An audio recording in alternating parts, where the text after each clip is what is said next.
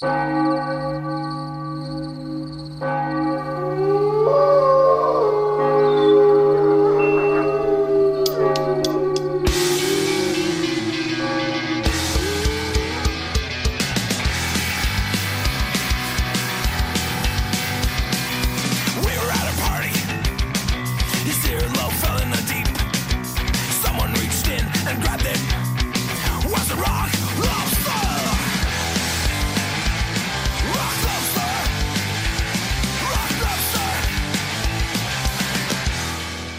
noches, bienvenidos. Esto es Noche de Lobos, tu programa de rock y metal de la radio del Principado de Asturias. Por ducentésimo trigésimo quinta madrugada consecutiva somos los de siempre, Sara Suárez Rico y Juan José García Otero. Muchas gracias a todos por estar ahí al otro lado, que sois los que les dais sentido a esto.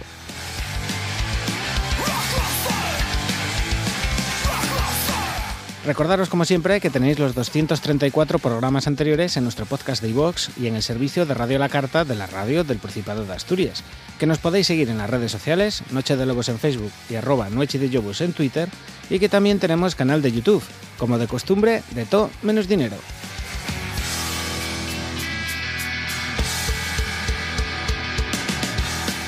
Esta madrugada venimos con un especial sobre el Otero Brutal Fest en el que vamos a recibir a Fanjul y a Rochu de la organización y también a dos de las bandas del cartel, los de la tierrina Oklahoma y los madrileños Caníbal Grampa, la mejor manera de ir calentando de cara al próximo fin de semana.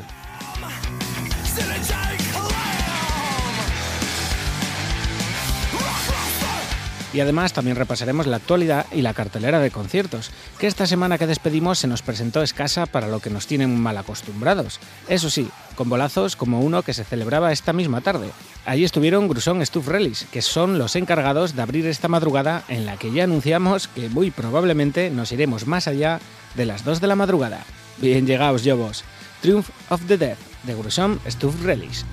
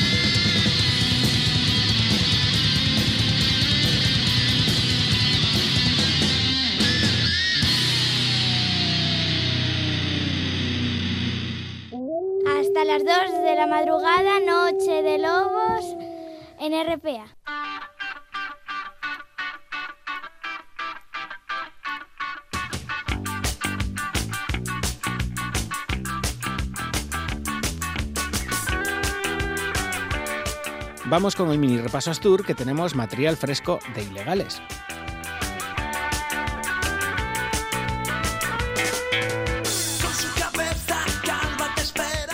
El próximo mes de octubre verá la luz su nuevo álbum, Rebelión, del que ya conocíamos la portada y para que vayamos abriendo boca han confiado a Titi Muñoz la realización del videoclip del primer single del mismo. El tema escogido se titula Si no luchas, te matas.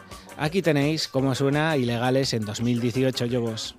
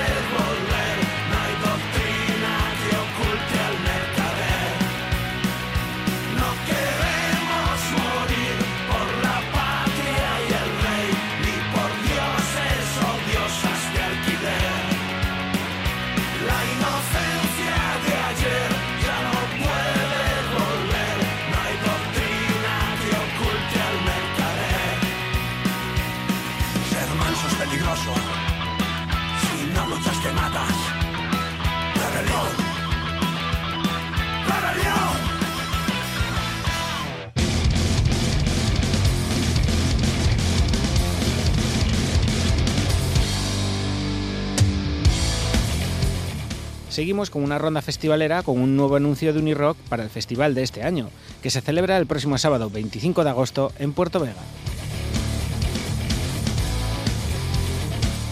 Ya conocíamos que los encargados de la sesión Bermud serían Blister, y el pasado lunes nos llegaba el primer anuncio de la sesión vespertina y nocturna, los mozos de Baja California que vuelven a las tablas mucho tiempo después, lejos del final.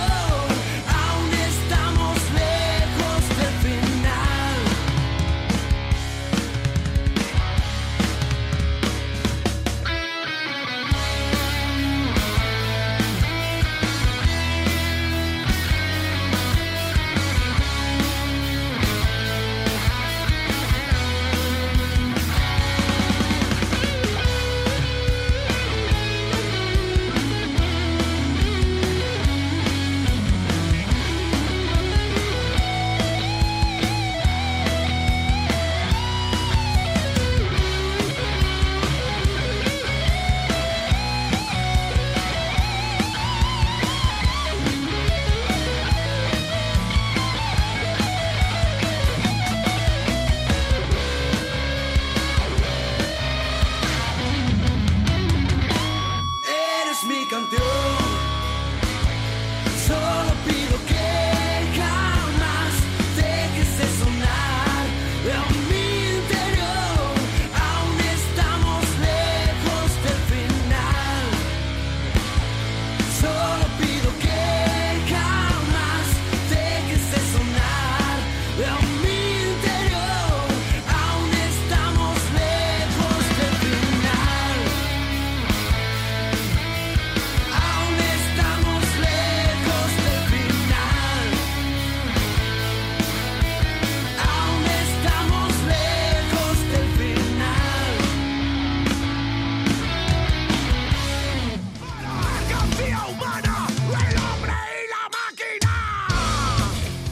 Los otros que han anunciado más nombres esta semana son los mozos del Underpark, que se celebra el viernes 24 y sábado 25 de agosto en el Parque de la Paz de Lugones.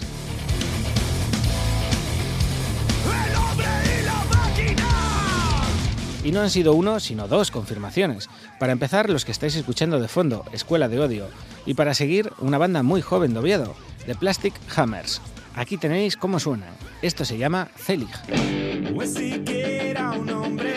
hombre una ilusión.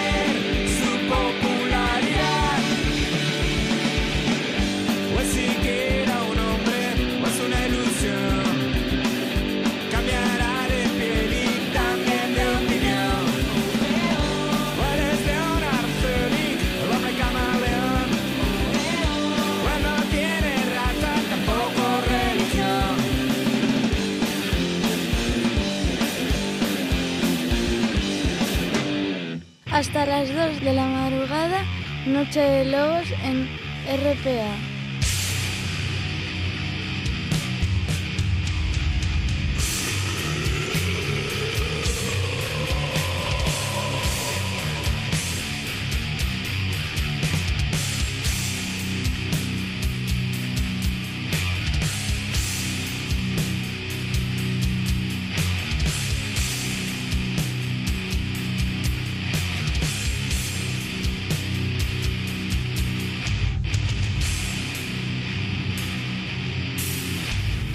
Hora ya de comenzar con el especial Otero Brutal Fest, un festival que nacía a la vez que nuestro programa hace un lustro de nada y que tuvimos el placer de recibir cada año desde entonces. Mucho han crecido desde aquella primera edición en la extinta sala Will por Will de Oviedo hasta la doble jornada que nos espera este próximo viernes 8 y sábado 9 de junio en la Plaza de Italia de Oviedo. Un año más y van cinco para seis ediciones. Los tenemos de nuevo con nosotros. Buenas noches, mozos. Buenas noches. No os voy a preguntar por quinta vez sobre los orígenes, que sé que el Alzheimer aprieta, así que comenzaremos donde lo dejábamos el año pasado, una semana antes de la quinta edición que congregó a más de 3.000 personas. A un año vista, ¿qué balance hacéis? Bueno, de 3.000 personas no, tan El festival está yendo a unas 2.000 personas por año, algo menos de 2.000 personas por año. Ojalá llegue la edición a 3.000 personas porque sería un festival ya autosuficiente. Nada, balance positivo y negativo. Positivo porque volvió a salir todo bien en cuanto a organización, la gente que lo contenta, pero a nivel económico, pues no, al no tener ayudas de ningún tipo todavía el año pasado, pues no se pudo cubrir los objetivos. Volvimos otra vez a tener deuda generada. La palmada de todos los años. Decía yo que habíais crecido hasta ser un festival al aire libre de dos días, pero el año pasado en realidad fueron tres. Hubo un jueves de calentamiento con Lis King, entre otros, ¿no? Sí, bueno, fue una prueba que hicimos que nos salió demasiado bien. Tener en cuenta que bueno, la gente que viene el fin de semana realmente pues, o pide vacaciones o pide el día libre y claro, venir un jueves desde fuera complicado. Y con la gente de Asturias, pues un poco lo mismo. Tienen, están ya con- cuentan con el fin de semana, con dinero para el fin de semana o con tiempo libre para el fin de semana. El jueves se complicaba un poquito el viernes laborable, no es, un- no es una época de veraneo tal y cual. Y nada, salió muy floja la verdad. Pero bueno, era una experiencia por ver cómo funcionaba y este año decidimos que mejor que no, que directamente para el. Porque aparte también era mucha una sobrecarga para nosotros, que ya vamos bastante justos de gente en organización y todo eso. Entonces, metiéndolo del jueves ya nos, nos machacó bastante más también. Acabasteis bastante quemados el año pasado con los estamentos, ya lo comentáis, y así el 17 de junio había un concierto benéfico, All Enemies, Soldier, Tragic Vision y Beast Inside, organizado en La Lata por Factory Rock y Trash Away. Las entidades no, pero la gente sí que vos tiene cariño. Eso sí que es una, es una de, las, de las razones por las que siempre nos gusta tirar para adelante. Porque, porque las muestras de cariño de toda la gente, eh, pues anima mucho a seguir, te ayudan a, a tirar para adelante y pues llevar un poquitín mejor la, la, la carga que tenemos encima de, de todo, vamos, la agonía, sí. Hasta septiembre no confirmasteis que habría una nueva edición. ¿Os escucharon al fin? Eh, en su momento, vamos, no iba a haber festival porque ya nos dimos cuenta que este festival de momento, sin estabilizar en un número concreto de, de personas, no es sostenible. La infraestructura cuesta mucho dinero. Ya no solamente el pagar a bandas, es que pagar la carpa, pagar todo lo que lleva de, infraestructuras el festival, eh, puede llevar entre 40.000 y 50.000 euros y eso no se puede levantar sin un volumen de gente concreto. Sucedió que de repente el año pasado tuvimos, por recapitular un poco, hace dos años tuvimos el problema con el ayuntamiento. No, no cobramos esa ayuda que se nos iba a dar, no era una ayuda real, digamos, y al año siguiente seguimos por nuestra cuenta. Volvimos a pifiarla, esa vez ya con nuestros propios y no íbamos a seguir porque ya tenemos una deuda contraída muy importante y ya nos dimos cuenta que sin ayuda no se podía seguir. Pero justamente en ese momento nos llamaron ellos, eh, por medio de un asesor político del ayuntamiento, nos llamaron y nos, nos dijeron que pasáramos por ahí, que querían hablar con nosotros. Eh, la cosa prometía, aún así se alargó muchísimo, no conseguimos confirmarla en papel hasta hace Una semana y más. confiamos no. en ellos, tiramos para adelante. Hubiera sido la hostia si nos hubieran dicho que de repente, porque claro, hubiera sido un palo de la Virgen. Nos hemos metido en el presupuesto más grande de, los, de todos los años, este año. Pero bueno, al final se cumplió, nos van a pagar gran parte de la infraestructura, gran parte, no toda. Y bueno, todavía tenemos que sacar un buen, un buen pico para, para cubrir. Pero bueno, vamos con otra expectativa y otra confianza. Pero todavía tenemos que tragar saliva, ¿eh? Todavía queda que tragar saliva. Además del festival, ya habéis institucionalizado también las fiestas del Otero. Por ahí pasaron Ratos de Porao, Brujería y este año Napal Death, Looking for an Answer, This Right y Boy Morto. El 8 de diciembre en las Lawrence. Otra buena entamada ya tradicional, ¿no? Sí, claro, son nosotros nos eh, lo que hablamos siempre es de hacer durante el año alguna gira un poco curiosa, no solo el festival, porque la idea de la asociación siempre fue pues eh, que pararan en Oviedo todas esas giras que siempre pasan de largo, que van a Coruña, que van a Bilbao, que van a Madrid, pero que aquí nunca paran. Entonces siempre que aparece alguna gira curiosa nos, nos apetece nos apetece que hacerles parar aquí. Sí, la, la pena es que desde que tenemos los problemas económicos que tenemos, también hemos tenido que dejar de hacer ciertas cosas que nos gustaría, que es por ejemplo hacer el circuito de conciertos. Antiguamente hacíamos mucho más conciertos, no solamente hacíamos el concierto gordo que sabes que te asegura cubrir o sacar algo de dinero, tipo brujería, tipo Napaldez. Sí. Pero claro, me gustaría también cuando vienen otras giras más pequeñas, entre comillas, pero de grupos consagrados de fuera, hacerlas. Pero ahora mismo es imposible porque, claro, teniendo la deuda que tenemos, no podemos meternos en un concierto en Tepalmes, aunque sean 500 euros, 400 euros, porque es una desgracia eso para nosotros. Y en realidad esta fiesta la hacéis para poder desfasar a gusto porque en el Otero estáis trabajando. Es la... Bueno, al final tampoco es que al, fin- Tampoco. al final nosotros lo que hacemos es eh, eh, preparar la fiesta a la gente para que se diviertan y algún día poder echárselo en cara y pedirles que nos devuelvan el favor. Debe ser eso, porque otra cosa. Lo comentabais, también cuando podéis, además de ese bolo, este año organizasteis la Death Night Otero, con Oserp, Funeral y Arson, el 28 de octubre, también en la Lata de Zinc. Acabaremos viendo el Otero Root Fest. No sé lo que viendo. pero Espero que no. Vamos a ver qué pasa este fin de semana y ya veremos lo que podemos hacer, lo que no, ver, lo que no. Está todo muy en el aire. Y pensando en el Otero del año pasado, ¿qué tema os gustaría recordar ahora? De los que sonaron el año pasado. Pues a mí me gustaría escuchar algo de Madball, por- porque eh, es que es una historia lo de Madball conmigo, porque yo era el, el tope que tenía de, de organizar un festival era algún día traer a Madball, que me molaba un montón, y los tuve a 50 metros y no los vi ni pasar. O sea, no vi, si me dicen, no tocaron al final, pues yo, pues vaya putada.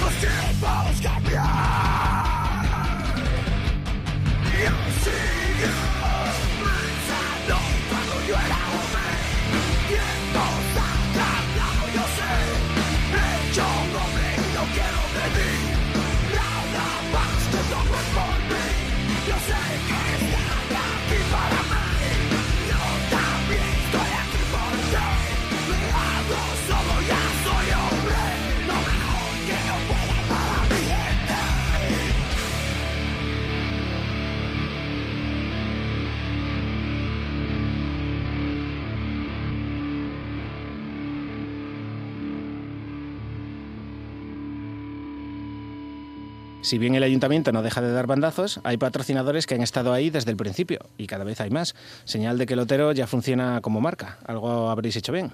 Bueno, sí, hay, gente ahí que nos apoyó desde el primer día que uh, les estamos muy agradecidos porque desde el primer día hasta hoy eh, prácticamente no hay que ir a, por decir, pedir. O sea, simplemente es acercarnos y ya, ya aseguran que van a seguir con nosotros y es parte muy importante del festival. Sí, la verdad que tenemos que estar muy agradecidos de esa gente porque no, no fallan ningún año, van creciendo poco a poco y lo que dice Fanjul, que tampoco tenemos que ir tampoco pidiendo, hay mucha gente que ya viene ya directamente a, a ofrecerse. Según están las cosas es muy de agradecer porque son pequeños negocios, de, es muy agradecido. Vamos ya a hablar de esta sexta edición, dos jornadas, comenzando el viernes 8 de junio en la Plaza de Italia desde las 5 de la tarde con los de Vega Blowfish, Humano, Evil Impulse, Cannibal Grampa, que van a estar dentro de un ratico con nosotros, Gamma Bomb, Desacato, De Casualties, Grave y Lendacaris Muertos. Dentro de la mezcla es el día puncarra del Otero, ¿no? Sí, sí, sí. La verdad que este año se le quiso dar, bueno, al final también los grupos y, las, los, las bandas salen un poquitín también en función de lo que hay de gira, lo que hay de gira. Intentas orientarlo un poco, pero a veces es imposible. De hecho, el festival de lo que la idea del principio a la que es el final pega unos bandazos de, de la de Dios. Y al final quedó, pues bueno, cuando vimos que teníamos un poquitín de muchas bandas de chupa de cuero, como digo yo, de thrash, de death, decidimos repartirlas entre los dos días para que la gente viniera los dos días en ese, en ese, en ese estilo. Y luego pues quedó, se fue dibujando el día punk al tirar de desacato y dijimos vamos a darle un poquitín de refuerzo con, bueno, Casualties también estaba pensado para ese día, darle un poco de refuerzo con Lendacaris. Ya te digo, o sea, al final es un poquitín improvisado. Y luego el sábado que tendría un poquitín más hardcore, digamos. Mm. El último grupo está previsto que salga sobre la una y media para no irnos más allá de las tres en ambos días, ¿no? Más o menos. Sí, la, está planeado para dos y media, final- finalizar dos y media viernes, 2.45 el sábado. Evidentemente contamos también con algún retraso. retraso va a haber bastante. y eso, y esperamos no acabar más allá de las 3 de la mañana. Una vez cerradas las bandas, que supongo que sería lo más duro, ¿cuánto tiempo os llevó discutir el cartel? Yo, creo que, dientes, yo creo que cada año que pasa lo que menos discutimos es el cartel. No sé, no me consta. El cartel es lo que menos se discute. O sea, el cartel va, cansados y se, sobre se cinco, va, se va dibujando. El cartel te va dando disgustos y luego se van cerrando cosas y va quedando. Se discute más por el resto de cosas del festival que por el cartel. El cartel realmente estás un poco atado a, a lo que se te ofrece o lo que hay en, en gira, no, no hay más. ¿Y de las bandas del viernes, cuál os gustaría pincharnos ahora? Tú, tú, tira tú. ¿Lendacaris o qué? Sí, claro. Vamos a tirar de Lendacaris para un poco de descojone.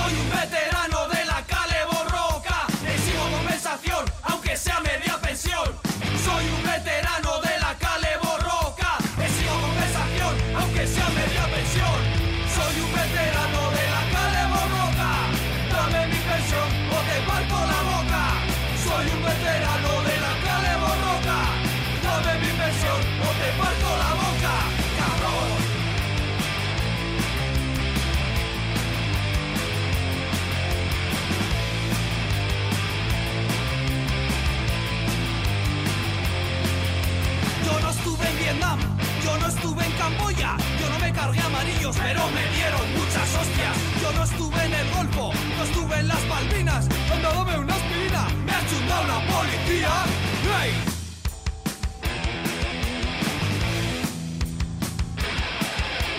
Soy un veterano de la calle Borroca, exijo compensación, aunque sea media pensión. Soy un veterano de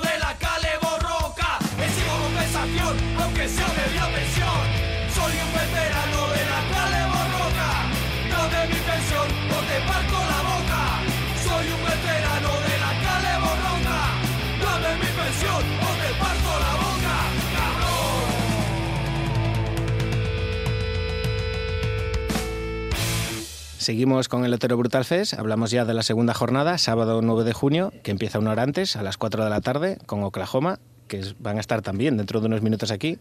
Worth It, Bloodhunter, Black Panda, The Black Panties Party, Knuckle Dust, No Turning Back, Sinister, Slapshot, Entombed AD y Sentries. Os quedasteis a gusto. Sí, al principio decíamos que el año pasado se nos había ido de las manos el número de bandas, entonces decidimos cortar por lo sano y poner una menos este año. No, no, no jodas. Pasado fueron 15 y este año se quedó en 11. A ver, yo creo que estamos en el límite. 9, 9 de viernes y 11 de sábado es ya el límite absoluto. Ya incluso ya está apretadillo. Es que ir acortando un poquitín las actuaci- actuaciones y tal. El viernes, por ejemplo, no empezar a las 5 de la tarde tampoco es muy bueno porque hay gente que trabaja, etcétera, etcétera. El sábado ya empezar a las 4 y acabar a las 3. Si va todo por el horario, tampoco me parece una cosa sangrante. Pero claro, es que el año pasado era a las 2 de la tarde, eran 15 bandas. Era empezar solo dos horas antes que este año, que pasó al final, que acabamos a las 4 de la mañana, porque se fue generando un, un atraso, un atraso, un atraso, que vamos, al final ya viste, fue un descontrol. Punk, hardcore y también death metal. Hay de todos los estilos y con bandas señeras de cada palo. ¿Qué tal lo ha recibido la gente? ¿Va bien la anticipada? Yo creo que va como todos los años, más o menos aproximadamente. Esta semana es la, la del estirón. Hasta ahora va aproximadamente como todos los años. Y no podríamos decir. Hay años que íbamos con menos, hace dos años y acabaron en más. El año pasado llevábamos más y acabó en menos en comparación. No sé. eso. Pues que haya mucha diferencia, yo siempre digo que es un festival que tiene demasiada diferencia económica entre, entre taquilla y anticipada. No hay una diferencia muy No. grande, entonces la gente se suele esperar al final o a taquilla pues por, por mil razones. Al final no puede ir, llueve, tal. tal. Ampliáis también la oferta paralela del festival a nivel de comida, puestos, siempre creciendo un poquitín. Sí, bueno, la comida fue. Ya teníamos el año pasado la comida, lo que pasa es que este año en vez de hacerla nosotros, decidimos darla a gente externa. Tenemos ahí el food truck del maizalino, que los que vayan van a alucinar, unas hamburguesas, bueno, de estas de enfermizas, estas de, de 3 kilos, 800. Y nada, bueno, eh, contando un poquitín con dar siempre mejor servicio a la gente. También vamos a tener servicio, vamos a poner un baño adaptado para minusválidos, para, para minusválidos, sí. Eh, la rampa volverá, vol- Válidos, ¿no, tío? volverá a haber rampa también. Para la organización. Para la organización también. Y nos reímos porque tenemos aquí al compañero de la organización Fanjul un poco tullidito con la rodilla. La tiene un poquito patachicle, sí. Y nada, eso, la, idea es dar un poquitín mejor servicio siempre, sin más. Las entradas anticipadas están a 17 para el viernes, 25 para el sábado o 48 el abono de los dos días. Recomendamos comprarlas porque además de salir un poquitín más baratas, esperemos que en taquilla queden bastante pocas. 42. El abono anticipado son 42. Ey, 42. Y 49 en taquilla. 19 por recapitular, 19 el viernes, 25 el sábado, 42. Eso es el precio anticipado. Además de la calidad de las bandas, también hay muchos detallinos. Es la vuelta de los Black Panties tras demasiado tiempo, además presentando nuevo material, la despedida de un mano, todo ello suba valor para el Otero. Sí, Esperemos que, esperemos que con Black Panda, con Black, con Black Panties no, no haya ningún tipo de problema. Esperemos que deroguen la ley Mordaza antes del, antes del fin de semana. yo ya cuando nos llegó con Black Panther, Las fotos. una cosa que es que me- o sea, cualquier cosa que veo con ellos ya me parece graciosa, o sea, me cruzo con ellos por la calle y ya me parecen. Cuando llegaron, nos llegaron las fotos para la presentación, yo echaba las manos a la cabeza porque dije, o se chinan los de un lado o se van a chinar los de otro porque esto es una falta de respeto total. Y bueno, y todavía no tenemos el disco que ya amena- que amenaza, vamos, amenaza cárcel. amenaza cárcel de frente. Son unos putos grandes. Y pensando en el sábado, ¿qué tema os gustaría pincharnos ahora? Mm, pensando en el sábado. Pues algo de Entombez, venga.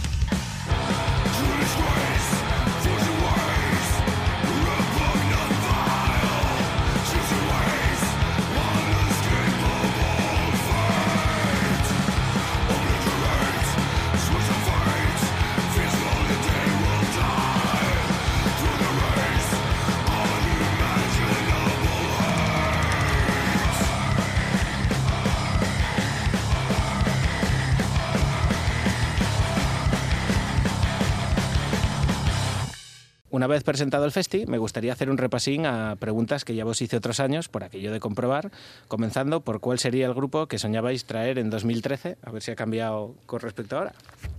Entonces, si nos ponemos a soñar, cada uno tiene su sueño. Yo en este, en este estilo de música, más hardcore, más, más de este rollo que hemos traído en este concierto, yo por ejemplo te digo que me quedaría con, si traemos a Hatebreed, vamos, me, me, me cago por la pata. yo con Hatebreed, vamos, subía por el techo. Ahora cada uno tendría igual su, su opinión, ¿me entiendes? Y de ahí, de, cada, de lo que está en gira y de lo que piense cada uno y de lo que le gusta a cada uno, saldrá el siguiente cartel. Sigue igual. Hombre, sí, porque no han venido. Aunque estuvo ahí, estuvo ahí este año, estuvo ya este año al larguero. Este año pegó al larguero. Sí, hubo muchos grandes grupos al larguero. Este año nuestra idea era haber traído un par de bandas, digamos, de mucha más referencia y acompañarlas igual pues de otras bandas ya más de relleno, entre comillas el relleno, ¿eh? sin quitarles valor. Y al final nos salió lo contrario, un festival mucho más, con muchas más bandas, perdón, con muchas más bandas, eh, digamos, de nivel, pero igual no tan referenciadas como puede ser Hatebreed u otras que estuvieron a punto de, de firmar. Bueno, intentamos por un lado, al final salió por el otro, que te digo que al final siempre está vivo el tema del... Lo de Metallica fue una pena, ¿eh? Sí, sí, sí. sí. Y bueno, tú ya lo comentabas, Madball ya los trajiste, ¿no? ¿O había ya otro? los trajimos, pero bueno, como si no los hubiéramos traído. Es que Para ti tienen por que lo volver. menos. Para ti por lo menos. sí.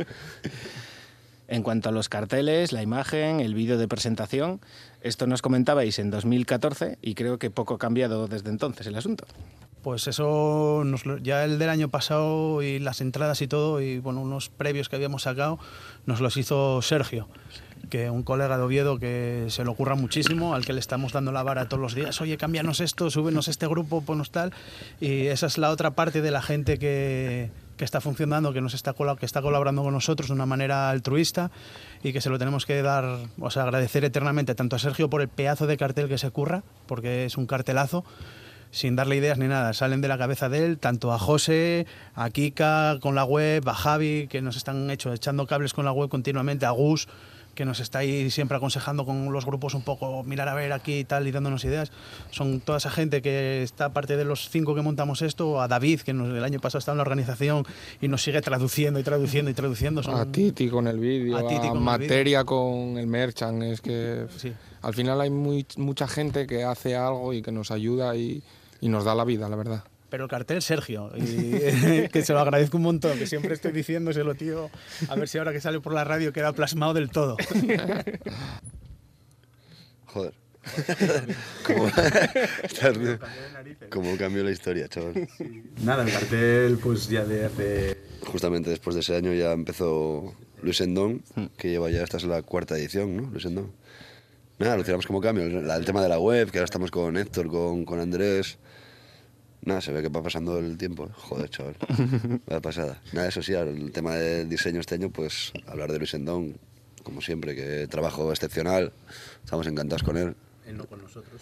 le tenemos ahí esclavizado. Y nada, agradecer también eso a toda la gente que trabaja alrededor. Eh, Plan B con Andrés y con Héctor que nos ayudan con el tema de, de, de la web, del community manager. Y soy el community manager. Y toda la gente que tenemos alrededor. Sergio, Siapro, los colaboradores que son. A ver, son empresas contratadas, pero al final son empresas hermanas. O sea, ya después de tantos años trabajando con ellos. Y otra cita casi obligada para el Otero es grabar el vídeo de presentación. Cada año vais un pasín más. ¿sabes? nos reímos más.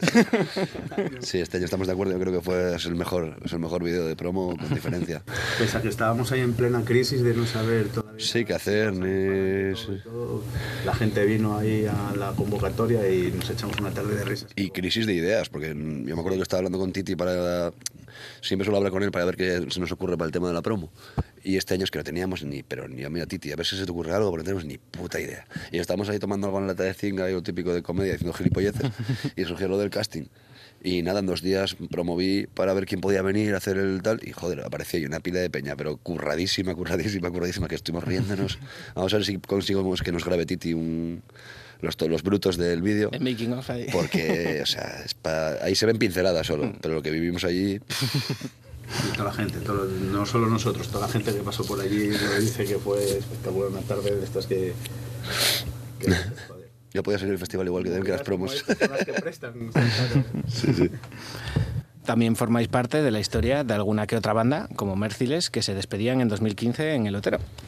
Bueno, nada, yo por mi parte, que Sabino ya dio las gracias, pues yo también dar, dar las gracias sobre todo a mi- al resto de mis compañeros y a toda la gente que, que pasó por la banda por estos años, por la amistad y, y por todos los buenos momentos que pasamos y que pasaremos, que aunque no sean Claro que Mérciles, y, y nada, y sobre todo también darle las gracias a, a Dani y a Ani por, por toda la ayuda, por su amistad y también por todo lo que nos queda.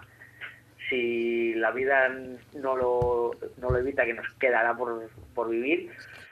Y, y a toda la gente que, pues eso, que ha venido a nuestros conciertos, nos ha montado un concierto, eh, se ha comprado una camiseta, nos ha mandado un mensaje al Facebook o, o cualquier cosa que porque sin, sin ellos en verdad no, no habría banda, o sea, una banda sin público pues no, no, no existiría. Y, y nombrar a toda la gente sería, es imposible, así que, que muchas gracias a, a, a toda la gente. Bueno, pues a vosotros también. Yo casi me quería despedir con una frase de Pirri, ya que antes cuando preguntasteis por los proyectos se me olvidó hablar de y tal. La lucha continúa. Anda para mucho, cinco años, incluso para despedir a Mérciles. Sí, sí, sí, la verdad que fue una pena en su momento. Y bueno, sigue siendo ahora. Molaría que hicieran alguna cosa ahí de. alguna vuelta y. Va a ser una otra de las bandas, tío, que siempre vas a estar esperando que vuelvan, ¿no? Sí, sí, sí. Aquí de Asturias, como, como cuando salió el regreso de Intolerance, ese regreso fugaz y tal. Pues dices, en cualquier momento a ver si Merciless se junta y hacen algo y tal. Mm, Yo creo que sí que llegará, seguramente. Y hablando ya del futuro del Otero Brutal Fest, esto nos comentaba el Rochu en 2016. ¿Qué esperáis del futuro? Barcos Yo te voy a responder personalmente. Eh, para mí, te dije antes un poquitín más o menos la respuesta con el tema de Barroselas. Yo para mí, mi sueño sería un festival del nivel que tenemos ahora. Cada año tener dos, tres bandas internacionales de ese nivel, del nivel que las que tenemos este año, que no son cojas ni mucho menos, que te puedan traer, si es en esta fecha, en esta fecha. Yo incluso, hablando con mis compañeros, me planteo si otras fechas pueden ser mejores. Pues traer un festival estable que pueda traer tus mil, dos mil personas, tener una infraestructura de ese estilo, hacerlo y no comerte más la cabeza. Y si pudiera ser en un sitio con acampada, aunque solamente sea para mil, dos mil personas, pero tener ese rollo más familiar, más de que la gente esté allí, para mí sería lo perfecto. No, no pido más, vamos. Para eso están otros festivales y otros formatos. Y yo creo que tiene que haber formatos grandes, pero también tiene que haber formatos medianos. No puede ser todo todo lo mismo. Tiene que haber un poquitín de, de ambos palos. De hecho, se ve, o aparentemente se ve, cuando las críticas de la gente hablan de venderse o tal o cual. Si lo hacemos así no es por venderse o no venderse. Yo, vamos, tengo claro que yo como fan de Maiden, por ejemplo, si pudiera traer a Maiden a un festival, los traía, pero a ojos ciegos, o sea, a ojos cerrados. No tengo ni la más mínima duda. Casi se cumplió todo. No, yo sigo con la misma idea. Quiero decir, eh, el festival sigue igual que estaba en el 2016. Mismo número aproximado de gente, eh, mismo, algo más de presupuesto, pero no cambia excesivamente. Yo sigo pensando en el estilo de Barroselas. Eh, este año cumplió la vigésimo primera edición, me parece. Su festival de 2.000, 3.000 personas, 4.000. En su punto álgido creo que llegó alguna vez a 4.000 y pico, pero lleva 21 ediciones. Ese tema de tener algo estable, no querer, no querer ser otra cosa que lo que eres. En Oviedo tampoco tenemos ningún sitio donde hacer nada de momento que sea distinto. Creo que quieren habilitar la Plaza de Toros para espacio multiusos, ojalá. Como funciona igual en, en Vitoria para el Gasteiz, por ejemplo. Eso sería un, un espaldarazo. Pero bueno, igualmente ahí pueden entrar 3.000 personas, ponte. Pues estabilizar eso, suficiente. Lo de la acampada también sabemos que es muy poco viable porque en Oviedo no hay... Se intentó también, de hecho. Este año se intentó, se intentó, sí, sí, se intentó... Complicado. Era muy complicado, nos complicaba todo demasiado. Hombre, consegui- conseguimos eh, rascarles un polideportivo. ¿Qué pasa? Que entre que no teníamos la ayuda garantizada, que se nos echó mucho el tiempo encima. Y, por ejemplo, si lo hubiéramos hecho ayuda cerrada y podíamos haber anunciado lo del polideportivo hace cinco meses, seguramente lo hubiéramos hecho. Yo estoy convencido. Sí, sí, sí, pero era muy... El tema es que era muy forzado. O sea, íbamos a anunciarlo un mes antes o menos de un mes, a un mes de festival. Claro, igual no le sacamos el partido. Meternos a petada de trabajo de tener gente allí saber lo que no sabe lo que nos supondría, nos supondría de trabajo, etcétera, etcétera, etcétera. Sin saber si vamos a sacarle partido, no le veía ningún sentido. Pero no es una cosa que nos cerremos, yo creo que es una cosa que puede dar un poquitín de... También depende de la fecha. ¿eh? Si es en una fecha más veraniega, pues yo creo que va a dar más, más, más opciones a la gente a venir, no sé. A ver, no, es- son cosas que para plantear en otros, en otros años, si hubiere. Sí, aquí vamos como el Cholo Simeone. Sí, digo. y también un poco con el spirit punk de No hay futuro. Y ya hablando del sonido festival, de llevar los horarios, que lo comentabais hace un poquitín, esto nos decíais en 2017. ¿Y quién va a ser la persona que se encargue de hacer cumplir los horarios y luego pasarse dos meses en el psicólogo? Pues igual que el año pasado, igual que siempre, el grandísimo Sergio. Sergio Mérciles, Sergio Lenemis. Ese sí que tiene canas ya. Uf, la verdad que sin él sería imposible. Imposible. Este año sí que le van a salir. me cago la. Y el año pasado fue loco, pero este año, bueno, cuando vio la cantidad de grupos del sábado dijo, "Uf". Pero bueno, ya sabes cómo es Sergio, o sea, profesional como la copa un pino. Pues nada, seguimos, seguimos con Sergio. Eso no- eso no cambia. Es- apostamos al caballo ganador. También es un poco meter una persona profesional por presiones, ¿no? Por- porque Larry mucha caña aquellos años con los horarios, entonces nos hemos obligados a, a meter una persona que los controlaría, que lo hace bastante bien. Sí, la crítica fue que en el último, en el último festival de sala. No, sí, bueno, la Sí, luego, el año pasado- luego se cumplió bastante bien el año de Sodom, el año de Psicofitol, fue bastante bien de horarios. Y luego el año pasado fue la, la puta, la puta El año ida pasado, tío, fue la ida de olla de, de Angelus. de Angelus, que se, pus- que se pusieron a probar sonido a las 3 y cuarto. No, pero, pero, pero eso fue, pero eso fue el, fue el, fue el viernes o fue el sábado. Fue el sábado. Es que, como ves, estamos allí, pero como si no hubiéramos, como si no hubiéramos 3 y cuarto de estado. Ah, cierto, cierto, cierto, cierto. Pero bueno, cierto, cierto, pero ya veníamos con algo de, ya veníamos con algo de retraso igualmente. ¿eh? Quiero decir, claro, a ver, es, es impepinable. Entonces un festival con un escenario solo a 15 bandas, pff, aquello solo podía salir como salió. Este año ya imagino que no va a haber tanto, tanto problema. No te libras de un poquitín de retraso seguramente. Les apagamos el. Y además de todo lo que ya hemos dicho, porque la gente no debería faltar los próximos 8 y 9 de junio a la Plaza de Italia al sexto Otero Brutal Fest. Porque pasamos lista.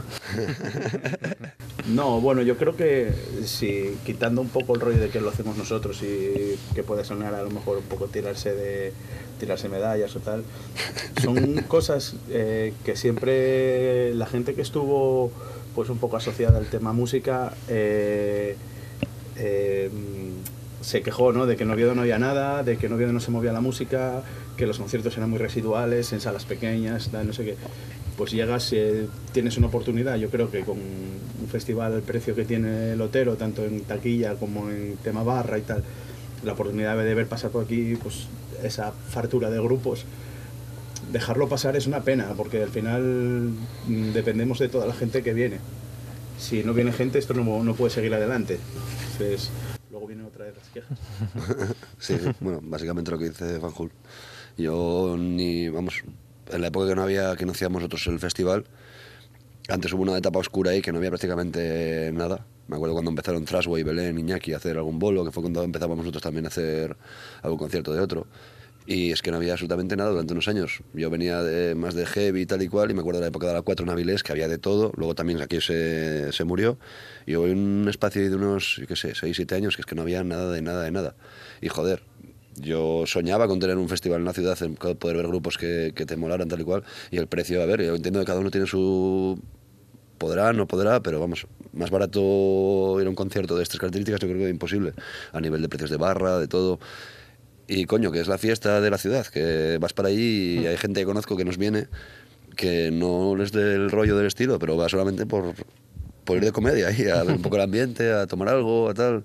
No sé, yo, todo el mundo que viene creo que queda bastante contento. Como siempre digo, que pruebe a la gente que no ha probado y, oye, si no le gusta, pues que no vuelva, pero que lo pruebe por lo menos, coño. Que venga el viernes que cuesta 19 euros y luego ya, si quiere venir el sábado, que venga. Y si quiere venir el año que viene, que venga. Si tenemos muchas quejas, el año que viene traemos de Atagurete.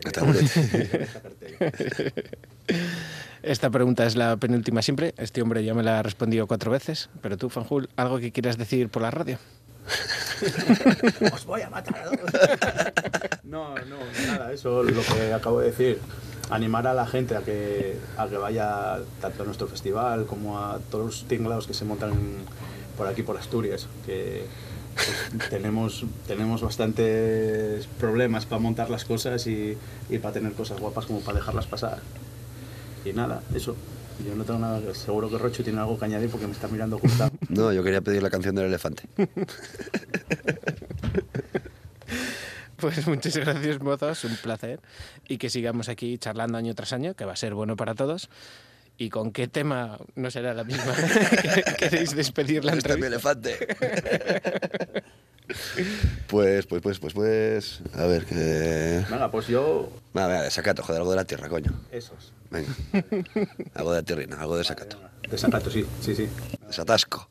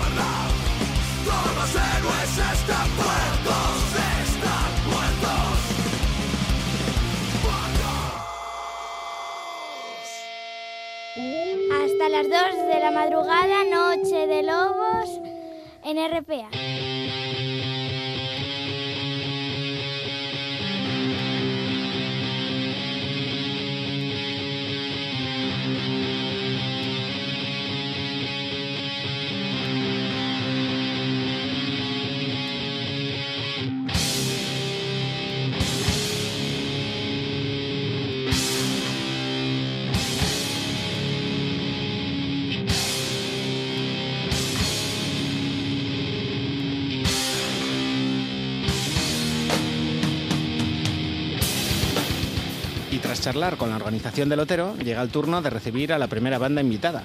Esta madrugada tendremos a Caníbal Grampa y antes a los encargados de abrir la jornada del sábado en el Otero, Oklahoma. Una banda muy joven que celebraba el pasado abril su primer cumpleaños. Un año que les ha dado para pisar mucho escenario y muy bueno.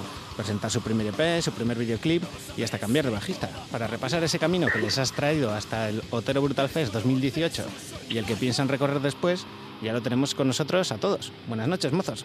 Buenas. Hola, buenas. Oklahoma nacía en abril del 2017, pero muchos de vosotros ya sois viejos conocidos de los Llevos. ¿Nos contáis de dónde veníais cada uno y qué proyectos mantenéis en paralelo, si se puede decir?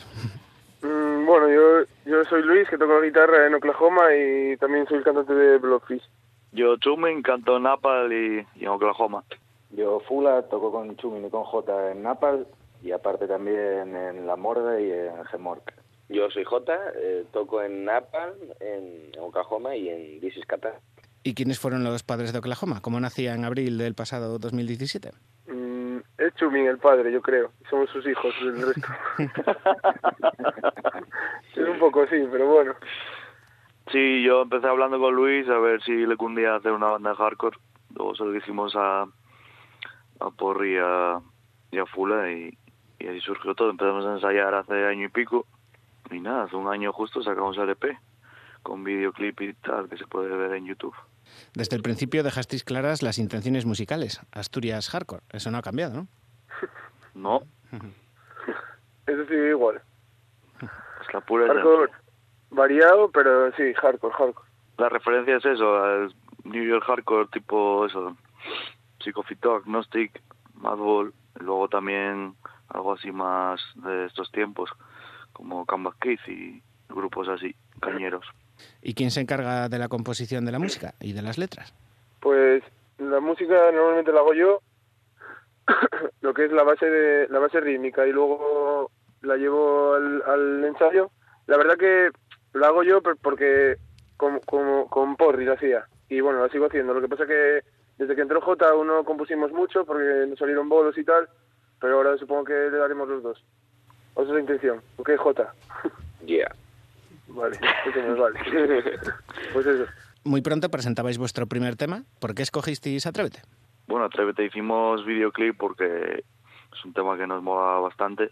Vídeo que nos hizo Néstor, por cierto, un saludo para él. Y nada, hicimos ahí un teaser y, y fue lo primero que lanzamos. A continuación ya el vídeo y luego ya el resto de temas.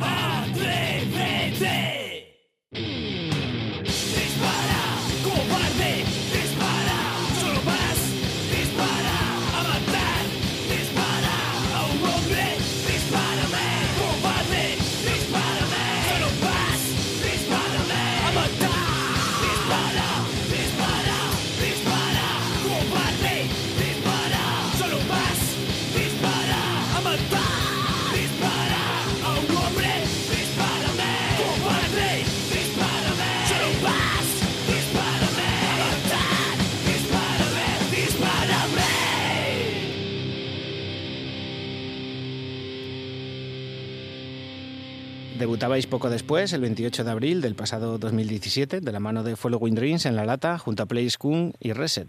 Hay cantera en la tierrina. Sí, la verdad que sí, que se está moviendo últimamente mucho. Lo que pasa que, bueno, es el, Bueno, ya aquí- sabes tú cómo van lo de los bolos en Asturias y eso, cada vez hay me- menos sitios para tocar. Y igual hasta. O sea, la Ya gente- estamos llorando. Está, que no, no, hay que llorar un poco. Si no lloramos aquí, no lloramos.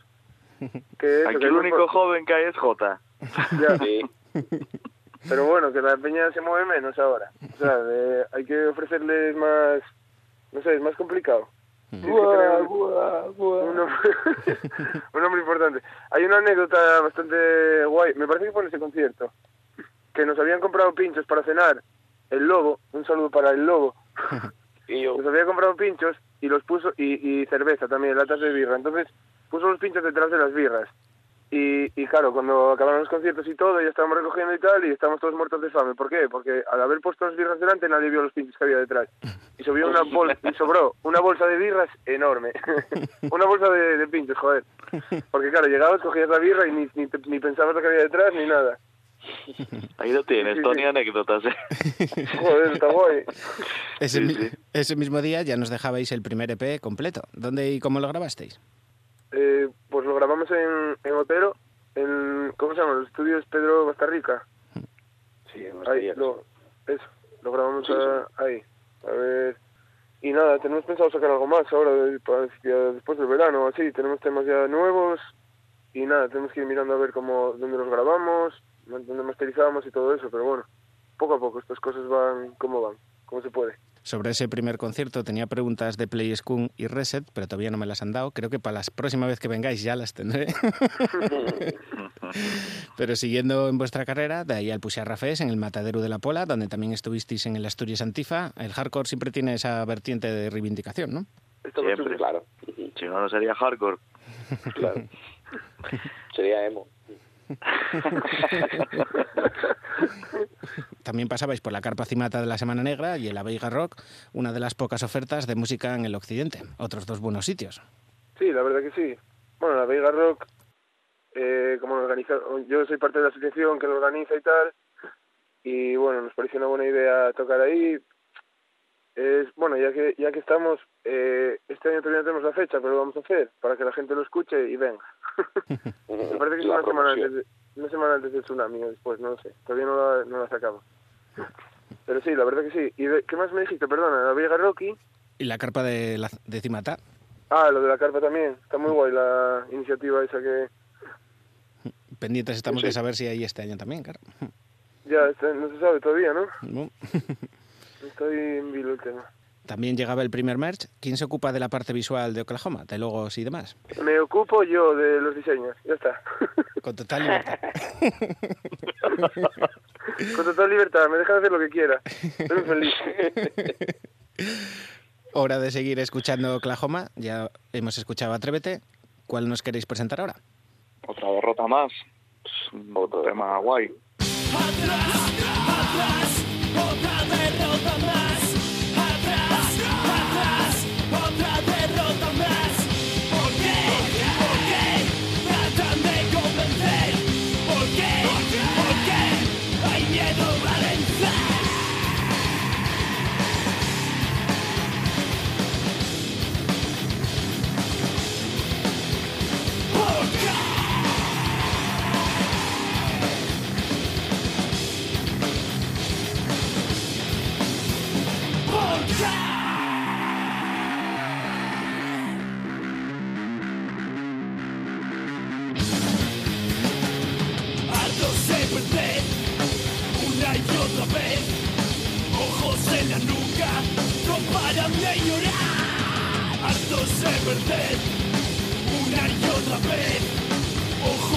vidriosos, no paran de mirar atrás,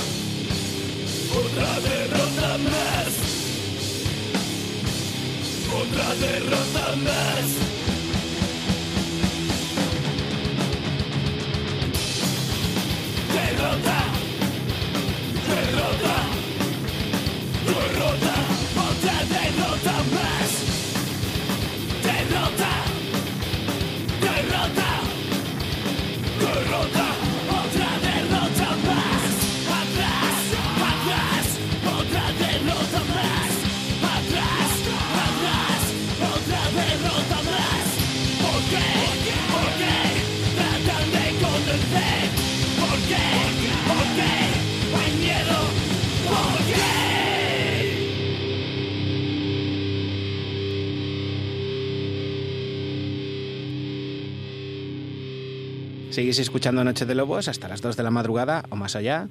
Estamos con Oklahoma y ya en 2018 se producía el único cambio en vuestra formación. Se iba a Porri y le cogía el bajo J. ¿Por qué lo escogisteis? ¿Eso por qué? ¿Por qué escogimos a Jota? Hombre, si te lo decimos, sabes tanto como nosotros, ¿no? pues nada, preguntamos a varias personas y, y J fue una de ellas y bueno, pues encajó bastante bien, Y es- básicamente. Y es como muy... eh, con el Napal, pues fue también más fácil. Luego ya sabíamos que congeniábamos con él, Chumin y yo, y bueno, Luis vi, vio también que congeniaba, fue fácil. Sí, yo también lo conocía de antes y tal, entonces Y fue bien la cosa. Además es muy, es muy buen rollista, nunca se queja de nada, siempre muy dispuesto y todo. Así, Jota. No estoy de acuerdo. Ahora la pregunta es para ti. ¿Cómo te dejaste escoger? Hombre, pues a mí yo ya estaba bastante con muchas ganas de empezar otro grupo con, con esta gente que, que tuviera un poco otro rollo eh, diferente, que no sea metal eh, alternativo, no, algo un poco más más duro. Y dije, bueno, me gusta la caña, fantástico. Un poco de más caña, sí, claro. Y eso se- también suponía un poco de reto para mí, porque tampoco nunca había tocado en estos tempos tan rápidos. Sí, hemos de decir que no quiere renunciar a, a tocar con dedos. No quiero usar la púa, es un buen Y magista. claro, la zapatilla que damos eh, es, in- es intensa. Es complicado, sí. A este respecto del cambio de bajista, nos llega una cuestión desde la organización de La Veiga Rock y de Tarascada. Hola chavales, hay una cosa que me intriga ahora que no está el Porri. ¿Quién va a ser el nuevo sex symbol del grupo? Ese que acapare todas las miradas. Venga, buenas noites. Pues clarísimamente soy yo. Vamos, no voy a decepcionar a ningún jovencito confuso que esté por ahí. Es actor, ¿no? además, el chaval. ¿No visteis la, mira- ¿No visteis la mirada de Jota cuando hipnotiza a las chicas cuando vamos a tocar por ahí? Hombre. Es que no, si lo hubiese visto esa pregunta no tendría ni sentido, vaya. Claro. Hipnotiza. Pues hablando de bajistas, el anterior dueño del bajo de Oklahoma también me ha dejado una cuestión para vosotros, o dos. Muy buenas, Yogos. Muy buenas, Oklahoma. Esta pregunta va dirigida a Jota, nuevo bajista de la banda. Eh, mm, Jota, ¿qué haces? ¿Cuál es tu entrenamiento? ¿Cuál es tu rutina para poder llegar al nivel de técnica y de espectáculo en shows del anterior bajista y que la gente no compare? Eh, y tengo un par de preguntas también para, para la banda. ¿Cuál es el líder actualmente? Eh, ¿Domingo sigue siendo el, el capo o Luis V quizás se le ha adelantado por la derecha? Y, y nada más, que un abrazo muy grande para todos y a darle caña. Nos vemos en el Otero en una semana. Abrazotes. Sí. Yeah. Pues sí, por... Bueno, pues mi entrenamiento es muy fácil. Yo eh, me como 10 huevos por las mañanas. Voy, eh, corro 50 kilómetros más o menos hasta que llega a las 12. Luego ya como copiosamente con todo tipo de, de proteínas y, y... Pero vegano todo, vegano todo. No, no, no, no, vegano no, no, no. Ah, vegano no. No, no. Y bueno, y, y luego 80 flexiones, 80, 80, mm, eso, 80 tipos distintos de, de explicar ahora porque vamos, sería básicamente el, el programa de J. Y lo de lo del líder es que, a ver, está claro que en todos los, los eh, líder en un grupo es el que más pringa. El que más, o sea, el que más tiene que encargarse las redes sociales, cuando llega un correo que contestar, no sé qué, organizarlo todo. Y yo creo que es un poco chumín. Porque yo lo hago un poco en blofis eso. Entonces como acabé, como acabas un poco a estos cojones, si montas otro grupo acabas delegando un poco. Pero sí que es verdad que muchas veces él se, se encarga de todo eso, todas esas cosas las lleva él. Nada, Pero el líder- hardcore, en el hardcore no hay liderazgos. líder. El hardcore es horizontal. Exactamente. Somos todos colegas. En 2018, Hardcore Show, junto a los Montañeros y Death for Life, hace este pasado sábado la semifinal del Festiamas, todo para coger ritmo de cara al próximo fin de semana del Otero, del que vamos a hablar en un poquitín, pero mirando más allá, ¿cuáles son los planes de Oklahoma para el 2018 y más allá? Grabar, esperamos. Pronto. Eso Sí. bueno. Sí. Grabar y hacer algún videoclip y seguir componiendo. Eso sí iba a Y preguntar. tocar, queremos tocar por todo, toda Asturias, todo el país. Vale. Todo el mundo. Por todas partes. Eso sí iba a preguntar si ya había nuevo material en la nevera, si algo se puede catar este sábado. Mm, Sí, sí, temas, sí, sí, sí. temas sí que tenemos nuevos. Sí, sí, sí. Cosas muy sexys por ahí. Hay cosas frescas, sí. Súper sexy. Vamos al presente, sábado 9 de junio, en la Plaza de Italia de Oviedo, Oklahoma, a las 4. Supongo que fue una gozada cuando vos anunciaron para Otero, ¿no? Joder, Sí. la verdad. Claro. Nos mola mucho, además conocemos a toda esa peña que se le ocurra mogollón. Sí, la verdad que y, sí. y joder, el ambiente mola mucho y sabes que, o sea, no lo organiza una empresa, lo organiza unos colegas de barrio y eso se nota. El trato, el trato de ese- Por la gente y para la gente. Y Eso es. exactamente. El trato a las bandas, ellos saben, o sea, conocen la escena, sabes cómo es, saben cómo es, entonces te dan un trato pues merecido para nosotros, que muchas veces voy a volver a llorar otra vez. que muchas veces vas a tocar por nada, que también está bien, si la, si la causa lo merece, pero esta peña ya te pone, o sea, te valora musicalmente, vamos a decirlo. Entonces, Sí, nos da la oportunidad de, de tocar con bandas internacionales y, muy grandes, claro. y mola mucho eso. Son peña muy guay. Pues acabo de conectar la Ouija para contactar con la banda que abría el año pasado, el sábado del Otero, y creo que el que les pregunta igual vos suena también. ¿Qué pasa, Peña?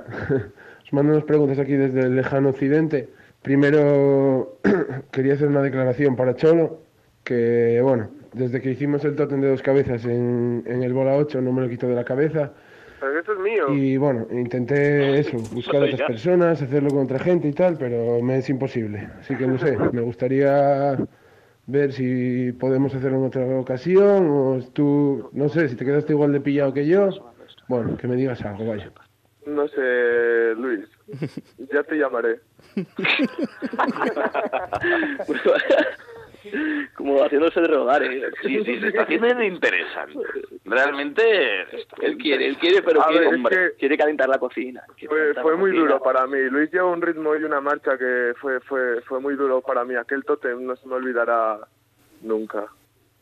Sí, sexo, entre- sexo entre hombres en Noche de Lobos, todos los domingos a la medianoche.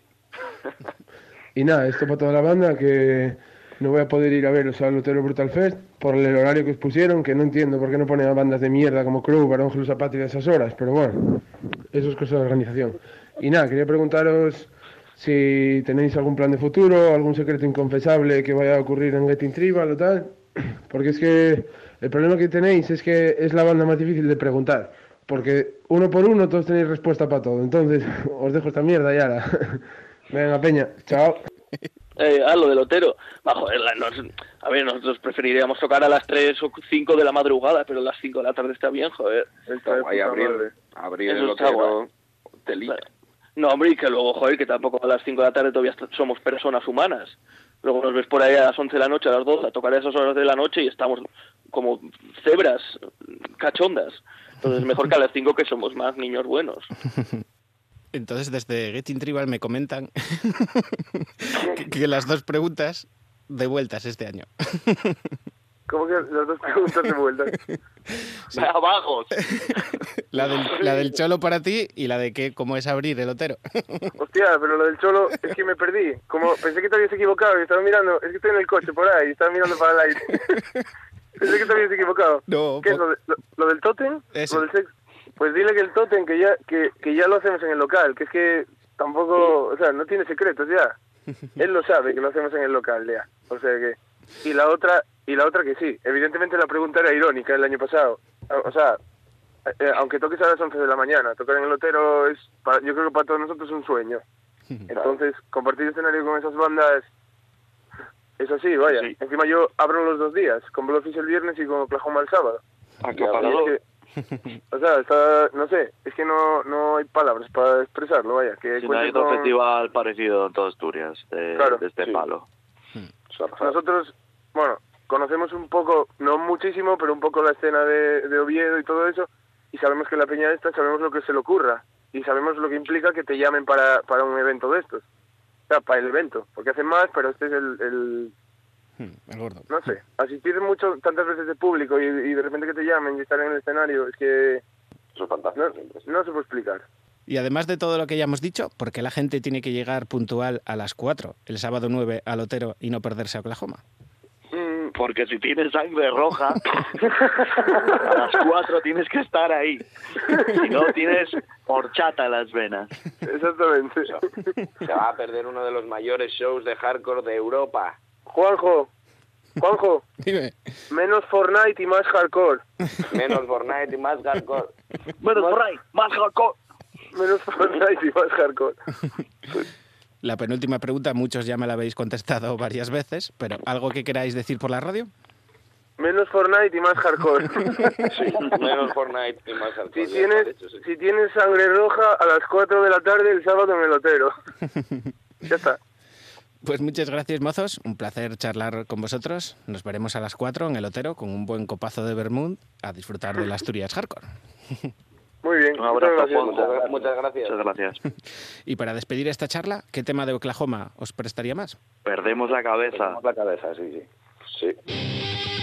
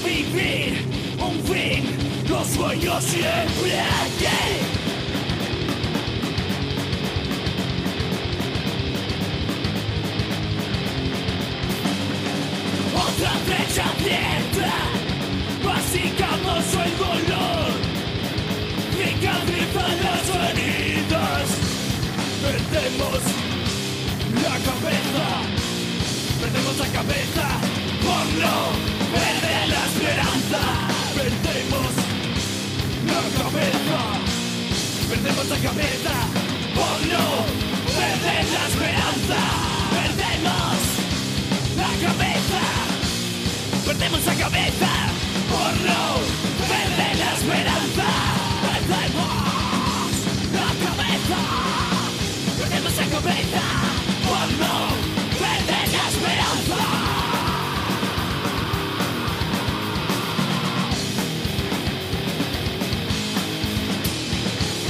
Perdemos brecha, abriendo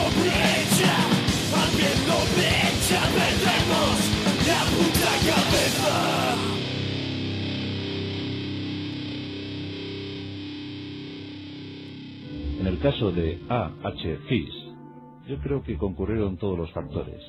Es una historia espeluznante, considerado como uno de los ogros de Nueva York, una historia acontecida a principios del siglo XX y que esta noche os voy a contar desde mi oscuro despacho.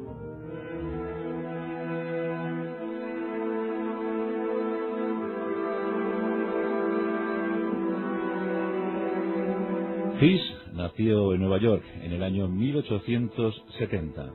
Comenzó a actuar cuando tenía 40 años, por tanto, en el 1910.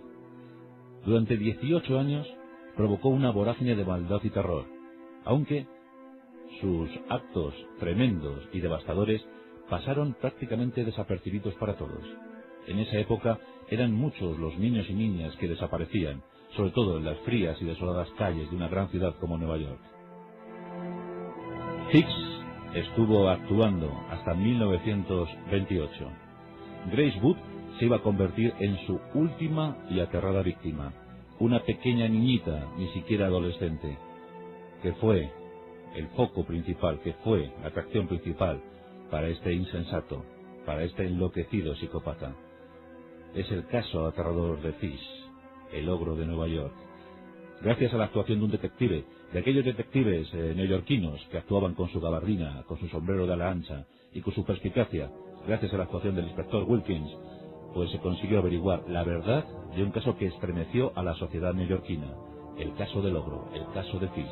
Un ancianito muy apacible, un ancianito normal, de vida y de tipo medio, que no hacía pensar ni, ni lo más remotamente que pudiera ser un tremendo y oscuro criminal. Tenía seis hijos, tenía nietos, los adoraba, los cuidaba, los sacaba a pasear, les daba todos los caprichos que él podía. Pero hasta los 60 años estuvo matando a otros niños que precisamente no eran de su familia, no eran sus nietos. ¿Por qué lo hizo? Vamos a intentar ahondar en la personalidad de este cruel y despiadado psico-killer.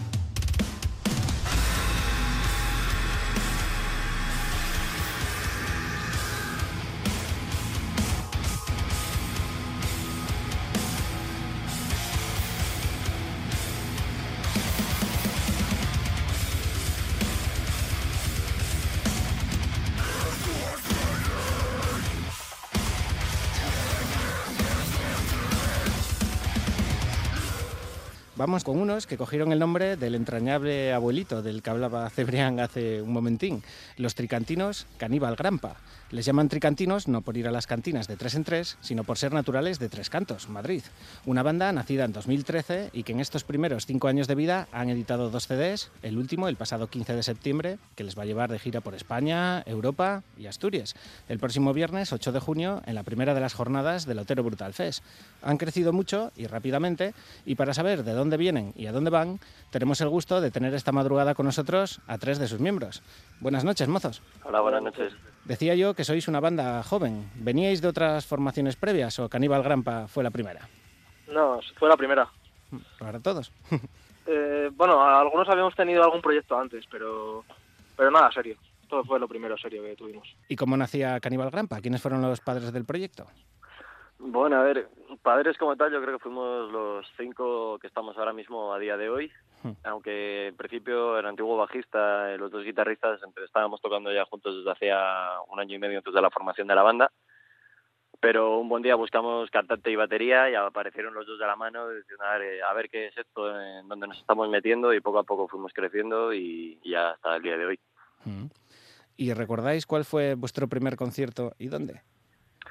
Sí, fue en Tres Cantos, en, en una sala llamada el Nuba British Coffee, que la verdad no estuvo mal, fue un poco como toma de contacto con el escenario y la verdad es que le cogimos el gusto rápidamente y empezamos a girar lo antes posible. Nos habéis tocado la patatuca con el nombre, pero habiendo Andrei Checatiló, Ted Bundy, Ed Gein, ¿por qué coger el nombre de Albert Fish? Pues eh, principalmente estábamos sin ideas para a la hora de decidir el nombre de una banda y nos llegó un colega y nos propuso una lista de asesinos en serie. Y el de Cannibal Grampa nos gustó especialmente porque vimos que tenía algo de gancho, o sea, llama la atención, hay gente que le gusta, hay gente que lo odia, pero quieras o no, la gente recuerda el nombre y nos daba pie a hablar de muchas cosas. Y eso es algo que siempre hemos querido hacer con nuestra música y es no ser una banda más que se queja de política, de religión, de, de cualquier cosa, sino contar una historia y ya a través de esa historia nosotros tocar los temas que queremos. Y hablando de temas, ¿cómo se compusieron los primeros temas de Cannibal Grampa? ¿Quién se ocupaba de las letras, de la música?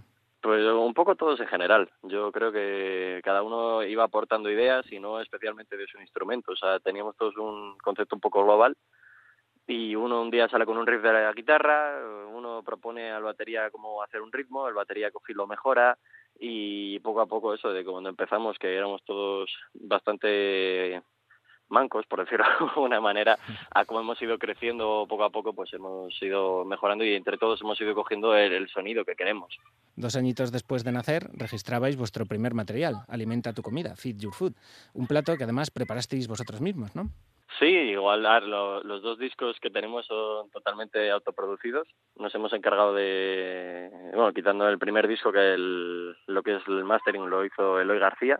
Eh, el resto es autoproducido, eh, principalmente por eh, uno de los miembros que hoy no está aquí presentes, Alex Tena, y, y nuestro batería, Rubén Contreras. Y entre los dos más o menos han sacado todo el producto adelante. Y lo bueno es eso, que nos gusta hacerlo de esta manera ya que controlamos el, el sonido que queremos tener y el cómo van a sonar nuestros temas y sabemos que lo que vamos a sacar es fiel a lo que estamos creando. Son mu- muchas ventajas tiene lo de grabarte tú mismo, pero mala reputación, por ejemplo, nos comentaban que eso de que al final le daban demasiadas vueltas y como lo grabas tú siempre le puedes dar un- una más. le disteis muchas vueltas a ese primer trabajo. Sí, muchísimo. De hecho, los últimos temas nos costaron mucho sacarlos porque ya estábamos rayadísimos de, de tanto componer, escuchar lo de siempre y tal. Pero bueno, al final salió, tras muchas opiniones de colegas, de gente externa, pues pudimos sacarlo adelante. Un primer disco que dejabais en descarga directa en el Bazcam y que se movió sobre todo a través del boca a boca. Nunca es fácil darse a conocer y menos haciendo deathcore, ¿no? Eso es. A ver, pero tienes que empezar de alguna manera. O sea, cuando no eres nadie y quieres que la gente te escuche, tienes que ponérselo fácil para que, que puedan conocerte y saber quién eres y empezar a, a escucharlo. Es hora, precisamente, de escuchar Caníbal Grampa, de ese primer disco, Feed Your Food. ¿Qué tema os gustaría presentarnos ahora? Legacy estaría bien.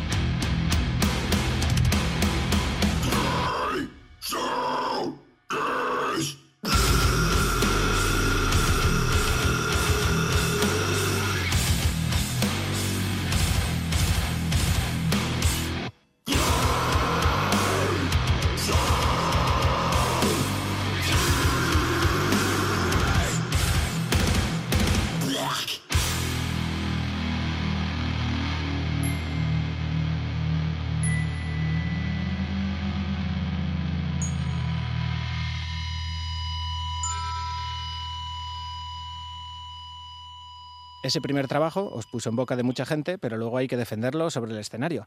¿Recordáis algún bolo de aquella primera gira con el Fit Your Food con especial cariño? Eh, en especial, con especial cariño, hay, hay bastantes conciertos que fueron importantes, pero yo creo que Sevilla, eh, todas las veces que hemos bajado, sobre todo en esa gira, las dos primeras veces fue una acogida muy buena, la que recibimos. Y luego, pues, eh, a ver, es que esa gira se extendió bastante en el tiempo. Y yo creo que la última fecha importante como tal que tuvimos de ese disco, podríamos decir, el Resurrection Fest, que fue pues una oportunidad de estar ahí, un sueño. Y, y pues, sí, ha habido muchas muchas ciudades, Valencia, algún, en un Break to Crash, creo recordar. Y ha habido ha habido muchos conciertos, cada uno tuvo su aquel, su su parte especial, pero así especial recuerdo tenemos de Sevilla, yo creo. Y con tanto viaje, ¿alguna historia que os haya pasado por el camino que queráis olvidar pero aún no hayáis podido? A ver, creo que todos los días ocurren cosas buenas y malas. Intentamos quedarnos con lo bueno y con lo malo. pues, mm, no sabría decir. a ver, mm, hemos pasado bastantes noches de indigencia, pero eso creo que es algo que toda banda conoce bien cuando está empezando, que es las noches de furgoneta o, incluso calle. Sí, de Y- hecho, la- la el primer concierto de nuestra gira por España eh, fue en la calle, lo pasamos en la calle. O sea, tocamos delante de tres personas y dormimos en un parque, básicamente porque nos dejaron tirados. Vaya. Este fue nuestro primer, nuestro primer bolo. Ahí, estupendo. Ya lo comentabais, esa gira se extendió mucho, pero ¿cuándo se empezó a trabajar en el segundo disco? Uf.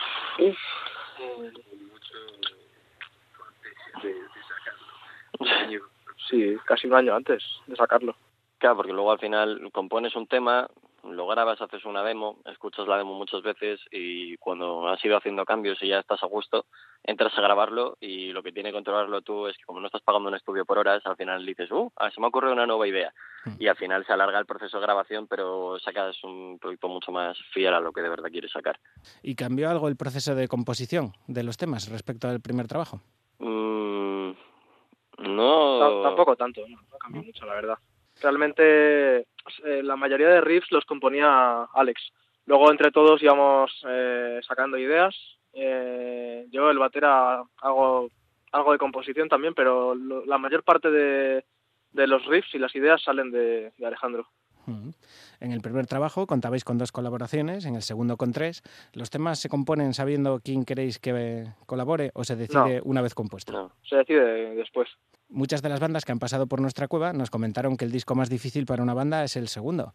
¿Notasteis vosotros que había muchos oídos esperando este Septum Signa Inferno? A ver, sí había mucha gente pidiendo algo nuevo, pero empezaron a pedírnoslo un mes después de sacar el vídeo. Entonces, hay gente que también tenía que esperar un poco, que no, no podemos ir tan rápido.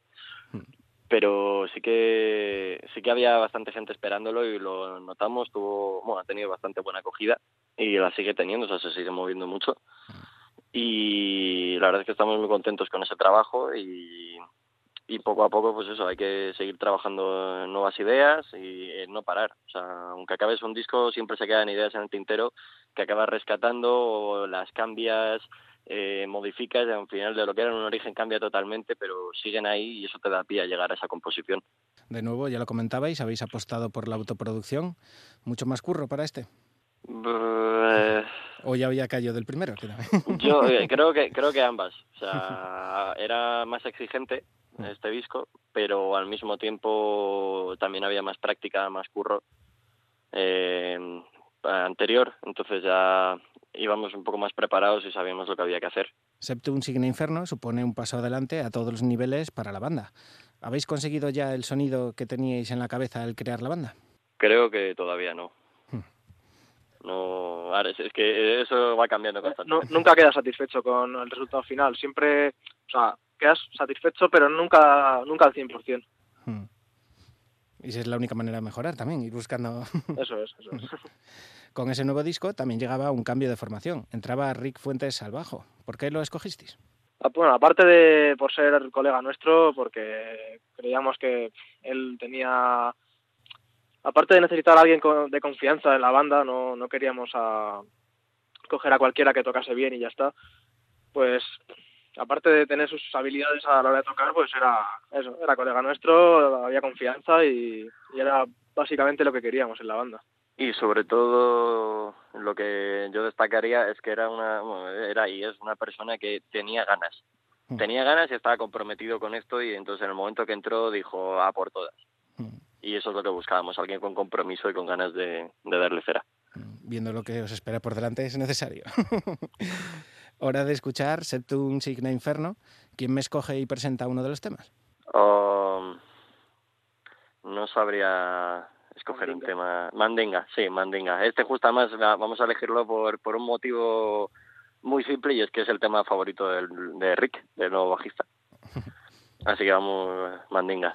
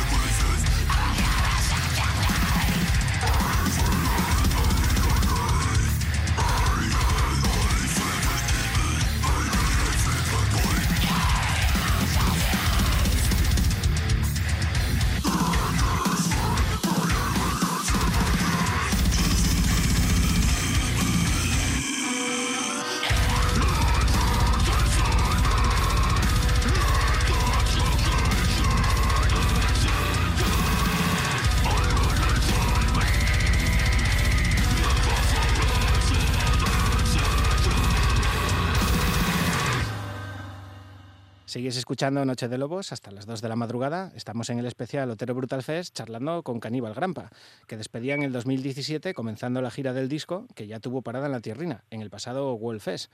¿Qué tal vos sentó la sidra? La sidra, bueno, mejor resaca. no, pero, pero bien, estuvo bien. Fue un gusto tocar con todas las bandas que había, tanto nacionales e internacionales. Y eso tenemos ganas de volver ya para allí, para el Todo también es un, es un buen cartel y, y es la próxima fecha que tenemos en mente y hay ganas ya de volver por allí, ya que solo hemos estado una vez, que fue la anterior en el Wolfes, y nunca antes habíamos girado como otras ciudades como Sevilla, que la hemos pisado ya cinco veces. A diferencia de Asturias apenas la hemos tocado y, y sí, nos apetece mucho volver. Llegamos al presente, 2018, en el que Caníbal Grampa decide colonizar Europa. Devastation Over Europe, junto a Grutectomy y Mental Cruelty, por Alemania, República Checa, Francia, Holanda, Bélgica. ¿Cómo se os ha quedado el cuerpo? Con ganas de más. Con ganas de más y bueno, ya tenemos anunciadas un par más de giras. Eh, una en septiembre, que menos, bueno, las dos tienen un recorrido parecido, pero tocando diferentes ciudades. En una de ellas vamos como como cabezas, eh, tendremos soportes en- dependiendo de cada ciudad y luego tenemos otra gira en conjunto por, bueno, junto a Cloudhammer, Stab y Balboa, creo recordar. Entonces tendremos ya varias, hay, hay más salidas aparte planeadas y estamos ya pues eso, trabajando en nuevas fechas y cerrando cosillas. Ujú. Mirando más allá, ya lo comentas, solo vemos buenas noticias para vosotros. Siempre nos preguntamos por qué hay tan pocos nombres hispanos en los grandes festivales europeos. Y ahora vemos con gusto que Caníbal Grampa comienza a aparecer en algunos. ¿Está muy difícil meter la patuca a nivel europeo?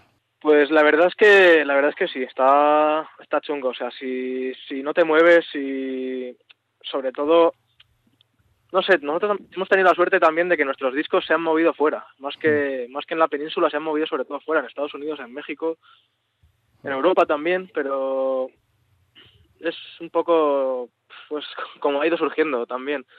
Nos han ido llamando, pues eso, el Deathfest, por ejemplo, fue al día siguiente de subir el disco a YouTube, pues nos escribió el, el dueño del Deathfest diciendo que queríamos to- que quería que tocásemos en, en su festival. Es un poco también suerte y aparte de la suerte, trabajo, un trabajo muy duro y constante. Bandas como nuestros Gurusom Stuff Release casi hacen más giras por Estados Unidos o por Europa que por España. Es el futuro al final para bandas como Cannibal Grampa. Sí, yo creo que el futuro está, está afuera, porque sí que es verdad que se, o sea, se pueden dar conciertos en España, pero, pero no puedes mantener una banda solo dando conciertos en España. ya que aquí en España se, principalmente funcionamos con la idea de conciertos en viernes y sábado y salvo que esa es una banda internacional bien grande, eh, venir entre semana a cualquier ciudad española es muy arriesgado. Y eso es una cosa que hemos visto cuando hemos actuado fuera, que es otra cultura totalmente, la cultura musical de conciertos y demás. En Inglaterra, sobre todo, se puede apreciar. Es que allí da igual el día de la semana que sea, si hay un buen concierto, la gente va. Le da igual que sea martes, sea jueves o, o un viernes o un sábado. Es cierto que son los días fuertes, pero hay mucha más presencia de una escena. Y al igual que hemos visto que nuestro disco ha sido mejor recibido fuera, también es cierto que estamos enfocando un poco más nuestros proyectos hacia allí. Porque es eso, claramente España es nuestra casa y no queremos dejarla de lado, pero el- la situación es la que es, entonces no puedes, eh, ¿cómo decirlo de alguna manera?, eh, sobreexplotar la, el público que hay aquí en España, porque al final, cuando has tocado ya varias veces, ¿quién te quiere volver a ir a repetir si no tienes nada nuevo que enseñar? Entonces es a base de currar, seguir trabajando, sacar algo nuevo, pero sobre todo eso, está el público, al menos de lo, lo que vemos que hacemos nosotros, está fuera. Y de todos los países que habéis visitado, ¿en cuál os hubiera gustado quedaros un buen ratín por el ambiente y escena que encontrasteis? Uf, Alemania estuvo muy bien. Alemania, Inglaterra también mola. mucho. Sí, pero Alemania, la verdad es que la última, el último concierto de la, de la última gira europea En fue el mejor, el mejor concierto. O sea, fue un jueves en Alemania con una sala de 400 personas reventada. Mirando al futuro, disco fresco, gira europea, pocas metas os quedan por alcanzar. ¿Cruzar el charco está entre ellas? Sí, Está, está en ello. Vamos ya al presente, 9 de mayo, Caníbal Grampa, en el Otero Brutal Fest, el mejor escenario posible en estos momentos en el Principado Astur. Ya habíais actuado bajo techo, había ganinas de venir y a la intemperie, ¿no? Bueno, a ver, eh, esperemos que el 9 de junio haga, haga buen tiempo. Vamos, sí, estamos encantados de volver por ahí, como ya he dicho antes, y, y con ganas. Con ganas porque además el cartel es muy bueno, muy buena presencia de bandas internacionales y bandas nacionales ahí, un montón de amigos y ya hay ganas. Y hablando de lo que va a sonar, habéis sacado el disco en 2017. ¿Hay algo por ahí ya nuevo? Sí, hay, hay cosas compuestas, pero nada que podamos re- revelar. ¿Podréis mantener el ritmo de un disco cada dos años o con estas giras es cada vez más difícil, Incluso, claro? incluso in- a lo mejor, mm, A lo mejor aceleramos el ritmo. Y además de todo lo que ya hemos dicho, ¿por qué la gente no se debería perder un bolo de Caníbal Grampa para empezar este próximo viernes 8 en el Otero? A ver, qué decir, nosotros eh, siempre eh, hacemos que nuestra música en directo suene lo más fiel posible y sobre todo nos dejamos la piel cada día en el escenario. Es, eh, cada show hay, aunque haya solo una persona que haya pagado la entrada y solo haya como en nuestro primer concierto tres personas viéndolo, vamos a dar el, el mejor show posible, no vamos a parar en el escenario y, y creo que, que son uno de nuestros puntos fuertes, los directos. Y aparte que, que cuando de verdad te gusta algo es, es la- mejor manera de vivirlo, el verlo en directo y el, y el conocerlo en la esencia pura, no a través de un reproductor o de un CD, sino vivirlo en directo. Yo creo que es lo, lo que de verdad te hace conocer a una banda y su música. Así que cualquier persona que esté interesada o tenga curiosidad sobre el tema, ahí vamos a estar partiéndolo. Y esta es la penúltima pregunta que hago siempre. ¿Algo que hayáis querido decir por la radio? Un saludo, mamá. Mira, desempatas entre mamás y abuelas. que pues muchas gracias, mozos. Un placer charlar con vosotros, los que estuvimos. vosotros. Muchas gracias a vosotros por la oportunidad. Los que estuvimos en el pasado World Fest estaremos fijo delante con Caníbal Grampa, los demás ya estáis tardando. Y de todos los temas de Caníbal Grampa, ¿cuál creéis que es el más adecuado para cerrar una entrevista una madrugada de domingo? Pues así para que la gente yo creo que, que no se duerma y si están conduciendo se mantengan ahí un poco de, de Cerberus a lo mejor, que les espabile.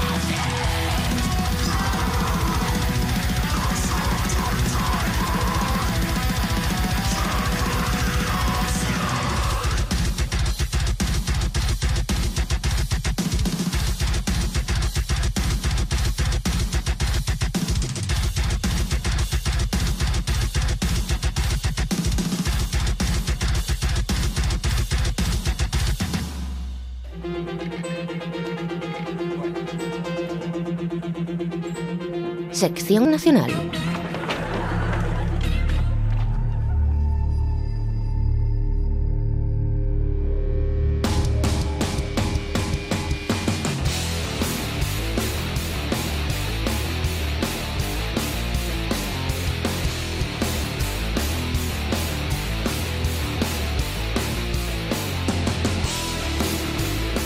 Tras el especial daremos dos pinceladas. La primera, nacional. Y es que la banda anteriormente conocida como Doria se ha dividido en dos, y una de esas escisiones, Daeria, acaban de presentar su primer single.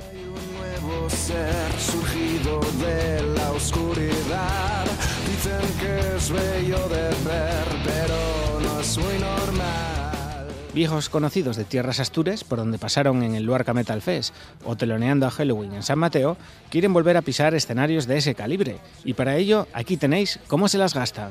Reina de Corazones, de Daeria.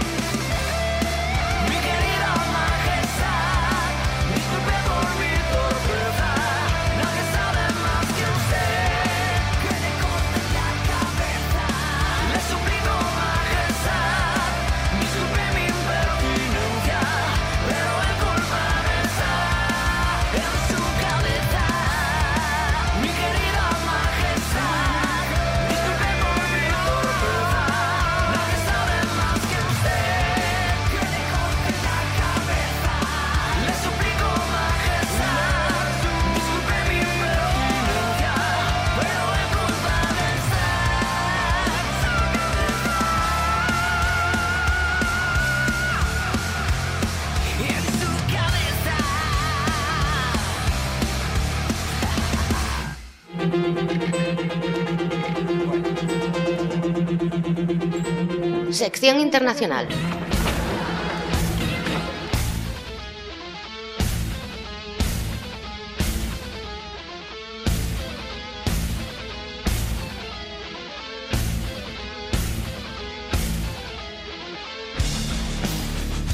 Y desde más allá de las marcas hispanas nos llegaba un disco que últimamente está en boca de todos, lo nuevo de los suecos Ghost, prequel.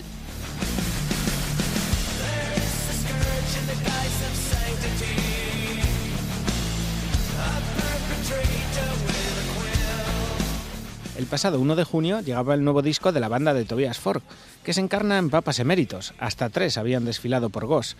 Para este nuevo disco surge un nuevo personaje, el Cardenal Copia, algo más cachondo que los anteriores, sin duda. Un trabajo para bucear en él, desde los detalles de la portada a las letras, pasando por la ambientación de los videoclips. De todo se ha dicho en apenas dos días de este nuevo trabajo. Nosotros, como de costumbre, no opinamos. Os recomendamos escucharlo y que decidáis vosotros mismos. Rats, de Ghost.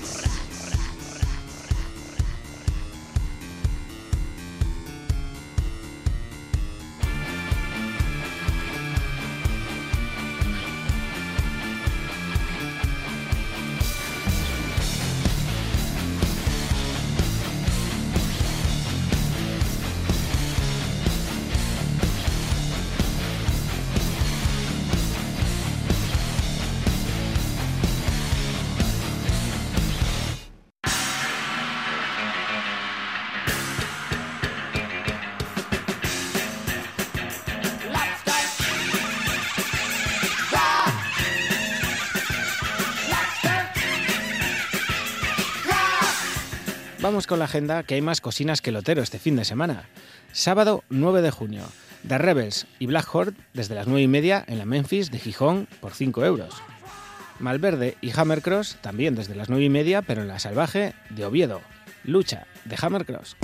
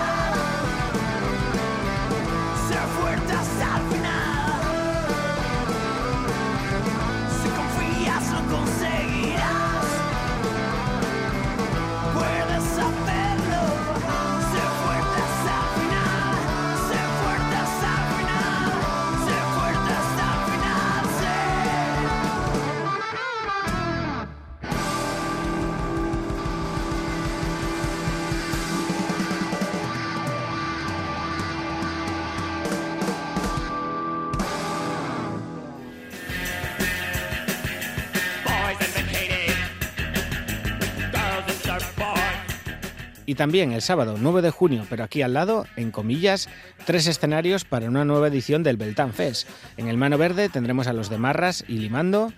En el escenario Doctor Cogollo a Poetas de Botella, Propaganda, Hating Baines y Paté de Pato. Y en el escenario Beltán Fest, Hora Zulú, Narco, Gatillazo, Bohemian Betias y Daquida Ría. De nuevo, representación asturiana en el Beltane, con entradas a 21 anticipada o 25 en taquilla. Y recomiendan que si queréis la anticipada vayáis comprando ya, que están volando. Otra buena oportunidad para ver a Gatillazo, no vaya a ser que lo metan preso. Quiero ser un puto viejo de Gatillazo.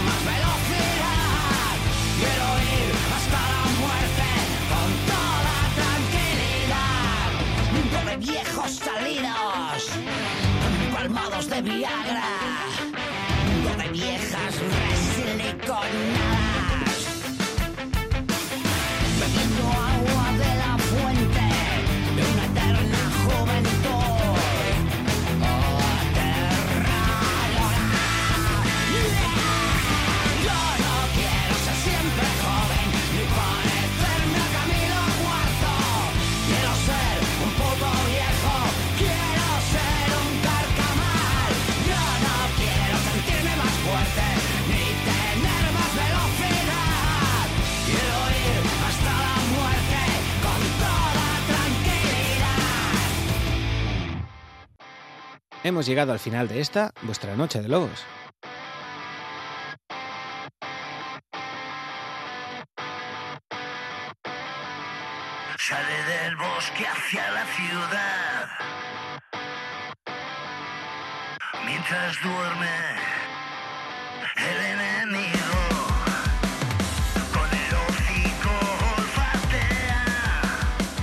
No tenemos tiempo para más. Muchas gracias por estar ahí al otro lado del transistor. Os recordamos que dentro de unas horas tendréis este programa en nuestro podcast Divox y enlazado a nuestros perfiles de Facebook y Twitter, para que lo escuchéis donde y cuando os dé por la gana.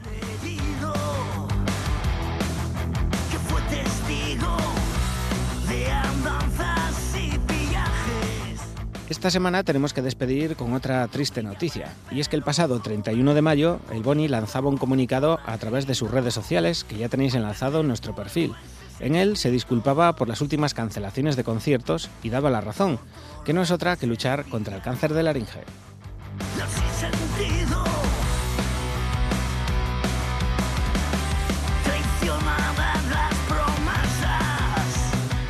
Una de las voces más reconocibles del rock nacional, tanto con Barricada como ahora en su proyecto en solitario. Todo nuestro ánimo para él y desearle una pronta recuperación. Lo esperamos en Asturias y en vuestra Noche de Lobos en cuanto eso sea posible.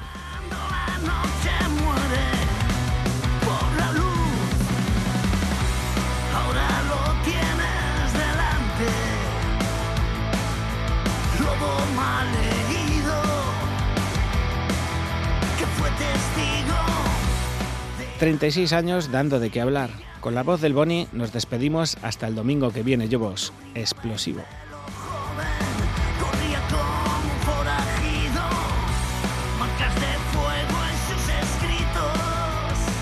Un chucho, llovas, llovos. Nos vemos la semana que viene, a la misma hora, en el mismo sitio, y nos olemos el focico.